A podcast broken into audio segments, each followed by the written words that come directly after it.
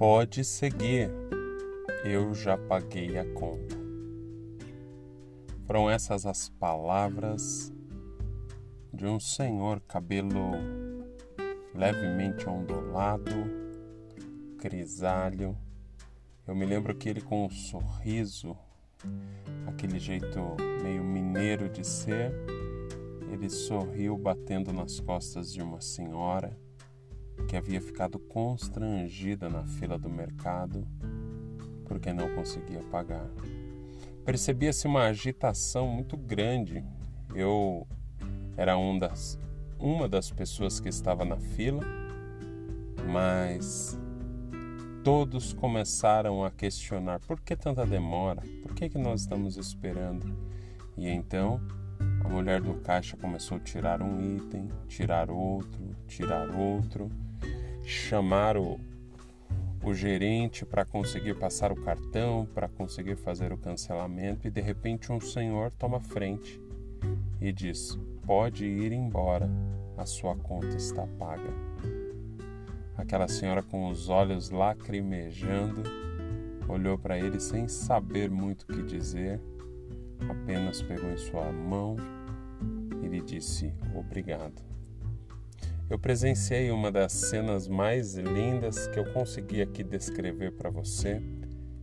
É lógico que a forma e a maneira como eu conto não vai trazer a emoção que carregava aquele momento. Talvez uma mãe, uma trabalhadora ou alguém que não tinha a capacidade de conseguir levar tudo para casa o que precisava. Mas um senhor, um senhor gentil e bondoso a encontrou na fila do caixa e supriu suas necessidades. Uma cena rara de se ver hoje em dia. Mas uma dessas histórias tão lindas é contada na Bíblia. E o preço foi pago por mim e por você. Hoje nós comemoramos a Sexta-feira da Paixão. E o que é a Sexta-feira da Paixão? Senão o dia em que alguém decidiu pagar a minha conta e a sua. Imagine que Jesus Cristo se ofereceu como um cordeiro e disse: Eu vou pagar a conta desse povo. É curioso que a última palavra que Jesus declara na cruz é: Está consumado.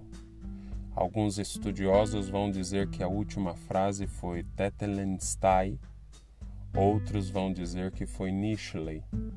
Independente do teor teológico ou linguístico da palavra, o que Jesus estava dizendo é: está pago. Toda a dívida foi quitada. Não devemos mais nada. Havia uma cédula sobre as mãos do diabo que foi aberta no jardim do Éden que estava sendo rasgada. O segundo Adão, triunfante, comprou e pagou a dívida que era minha e sua. O nome disso é graça, porque eu e você não temos como pagar. É um preço de sangue, é a vida do único filho, o primogênito de Deus. Porque Deus amou ao mundo de tal maneira que deu o seu Filho unigênito, para que todo aquele que nele crê não pereça, mas tenha a vida eterna. Há 2021 anos, Jesus nasceu, se fez homem, cresceu, três anos e meio de ministério. E quando Jesus ainda um jovem cheio de vida e de vigor, aos seus 33 anos, se entregou e deu sua vida, sua juventude, entregou tudo o que tinha por uma igreja, por uma noiva. Eu e você somos o resultado da dívida que foi paga e por isso somos salvos. Eu sei que Deus te ama de uma maneira tão intensa que hoje você está ouvindo esse áudio e podendo se deleitar da graça. Aproveita isso, porque Jesus vive. Ao terceiro dia, o cordeiro se tornou leão. e o leão da tribo de Judá é por mim e por você. Que Deus te abençoe. Um beijo lindo no teu coração. Que essa Páscoa seja mais do que chocolates. Que ela seja Jesus ressurgindo em minha vida e na sua, porque a dívida foi paga. Deus te abençoe, Pastor William.